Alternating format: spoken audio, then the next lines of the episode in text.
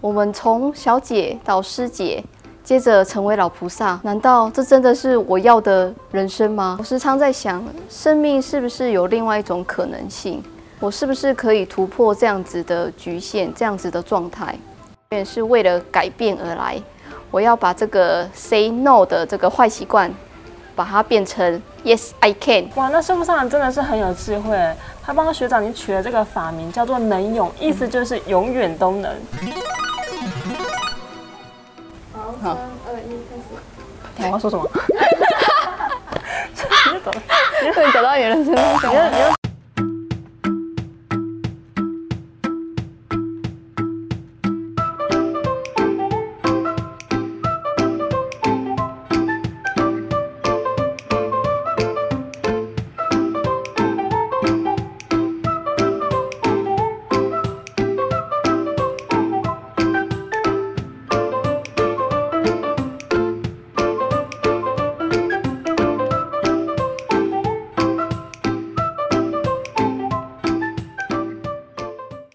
遇见丛林的观众朋友，大家吉祥！来到丛林，你想要遇见谁呢？我们在很多时候面对问题，大家都最常说的是 yes 还是 no 呢？说 no 是一件很简单的事情，只要一句话就可以拒绝别人。可是你愿意 say yes，它就是一种自我承担的一种展现方式。我们今天也很高兴的邀请到我的同班同学能勇学长。大家吉祥，我是能勇。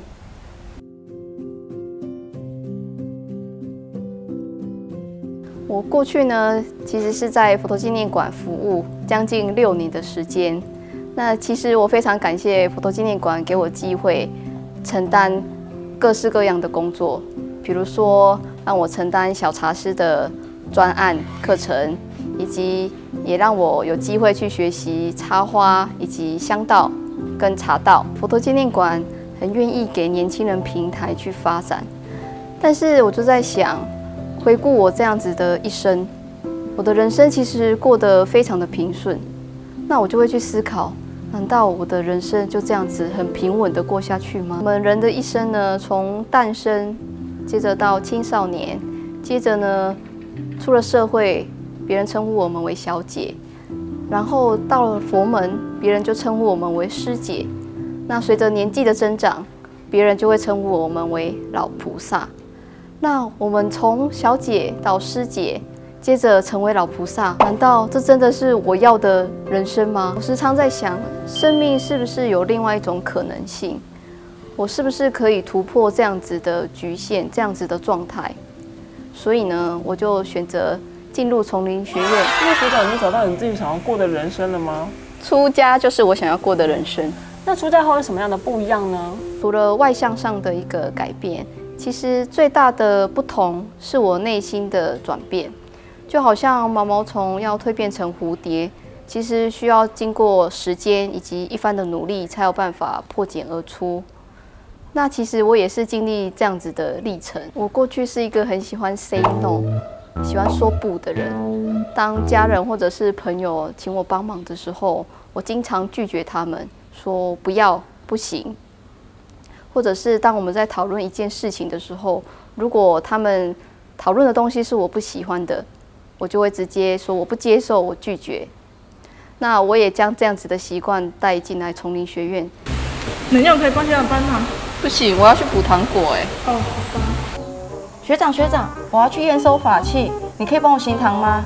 不行哎，我的论文进度还没有完成，你找别人吧。哦。我们暑假读书会来读《高僧传》吧，赞成。我之前看了《玄奘大师传》，他在险恶困苦的环境下还可以走到印度弘法，他坚韧的意志跟为教弘传的精神令我印象深刻。那我推荐鸠摩罗什大师，他是中国佛教史上最具影响力的出家人，也是中国四大翻译家之一。那能有学长，你有什么建议呢？感觉要花很多时间诶，我还是不参加了。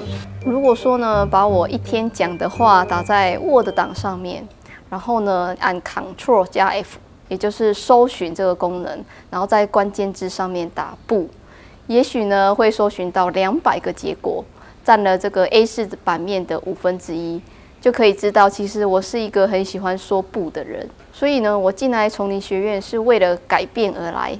我要把这个 say no 的这个坏习惯，把它变成 yes I can。哇，那师傅上人真的是很有智慧，他帮学长你取了这个法名叫做能勇，意思就是永远都能。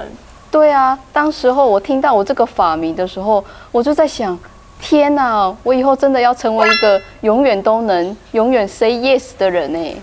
我想观众朋友应该也很好奇，身为一个出家人，到底是怎么过每一天的呢？作为一个出家人，我们是用愿力来过每一天。当早上起床的那一刻，睁开眼的那一瞬间，我们就会为众生发愿。睡眠食物，当愿众生一切自觉，周顾十方。我们希望每一个人在面对日常生活中的大小事，都可以有所觉悟，开启智慧。修行人大一的时候，身口意合一，身形大一，意念寄送，发愿善哉解脱福，无上福田衣，我今顶戴受。世世常得披身上的袈裟，象征修行人的一亩功德田，为广度众生、利益众生，得以求无上道，解脱生死。所以自利利他，以众生为我们修行的大乘之粮。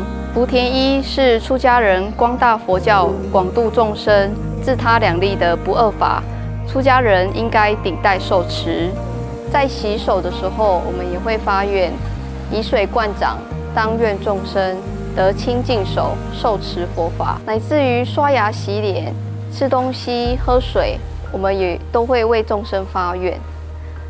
所以这些看似平时日常生活的琐碎小事，因为信念的不同、愿力的不同，这些简单的事情也会变得不简单。就到你刚才有提到说不平凡是心念的转换，那在丛林学院有没有直接实际的例子可以跟我们分享呢？有啊，在园门旁边有一个中心德木小白板，这里同时也是所有的学生一定会经过的一个地方。对啊，所以我每次在写这个字的时候，我压力就非常大，因为同学都会经过，然后就会看到我的字写的好不好看。曾经有一次我在写字的时候，花了四十分钟，只写了四个字，而且过程中还不停的一直涂改涂改。老师看到之后呢，就跟我说，字不再写的好不好看，而在有没有供养大众的心。我就在想。我的信念那时候跑去哪里了？我在想之前学长怎么样指正我的字，那我写完之后呢？学长又会怎么样看待我的字呢？《中欧环境》里面有一段寄语：圣勿念过去，亦勿怨未来。过去事已灭，未来复位制。佛陀告诉我们要思维活在当下。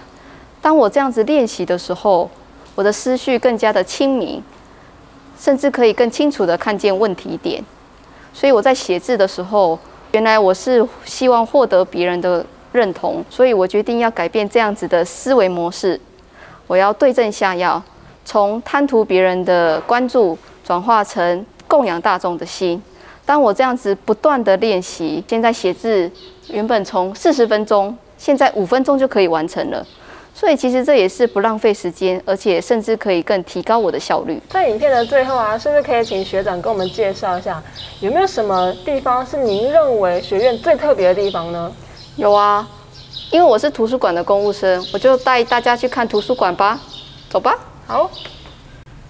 佛学院呢，总共有五间的图书馆，有综合图书馆、第二图书馆、日文图书馆以及英文图书馆。那今天要带大家来看研究馆。研究馆收藏了许多的藏经。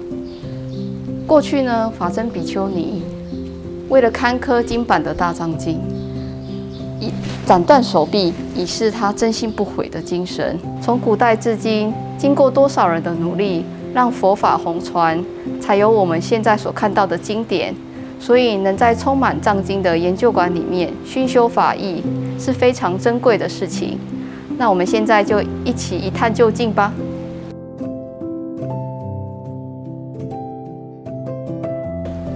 学长，你在看什么？我在看龙藏啊。哦，龙藏是我们丛林学院的镇馆之宝。对，它又叫做《乾隆大藏经》，是在清朝的时候所完成的，是清朝的唯一一部官科汉文大藏经。它是由千字文所组成。所谓的千字文，就是由一千个不会重复的国字组成。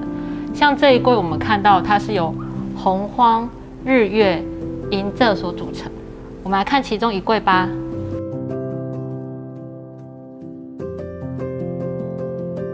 现在我们来开箱龙藏。现在拿的这一部呢是《大般若波罗蜜多经》，每一函有十册，特色是每一函的第一册的页首都含有佛说法变相图。我们来看里面的内文。传统的藏经其实不好阅读，因为它没有标斗。对，所以师傅上人呢，他在一九七七年的时候成立佛光大藏经编修委员会，重新分段标点，并且呢将各个朝代的版本藏经呢做出了整理还有校对，因此编修了这部佛光大藏经。所以那我们现在来看一样的经文，多了标点跟分段。阅读起来就比较容易理解，也比较方便。过去丛林学院的老师也带着学生一起参与编藏的工作，期许能为佛教的红传尽一份心力。在阿比达摩时期，对法就像是用辩论的方式在讨论。地论教理系的学长会在这里讨论法义，在讨论的过程中加深彼此对佛法义理的了解，从不同的面向去学习。你们在写作业吗？吉祥，学长，我们在讨论论文，我的写作内容卡住了，但是既有我们彼此的讨论，可以开拓我的观点跟思维。原来如此，写作论文是一种引发思维的一个训练过程。身为佛学院的学生，写作论文呢是建立在佛法的基础上，从探寻中找到自己，也是身为修行人的本分事。谢谢学长，那就不打扰你们喽。研究馆典藏了超过三十部的藏经，除了刚刚的龙藏，还有防三十经。去年学院全体的师生大一恭迎法宝，并一起举办了请藏法会。师父希望丛林学院的学子们借由文字般若，深入经藏，将经文融摄于生命当中。藏经是智慧的传承，不仅是书本形式上的保存，更要发愿承担，弘法是家业，立身为事物。让正法久住是出家人的使命。很感谢能有学长的分享，其实看着你从一个在家众剔除虚法，蜕变成一位法师，从 say no 拒绝别人到 say yes 愿意接受，这个改变的过程中，其实我们可以看得出来，修行改变的不只是外相，更重要的是心地。因此，修行它不是口号，更不是理论。而是可以真实的落实在生活中，亲近我们的身口意。这个历程，你我都可以。我们也欢迎正在收看的你，一起加入佛光山丛林学院，踏稳生命的脚步，成为一个 Say Yes 的人。改变从八月十号开始，我们开学见。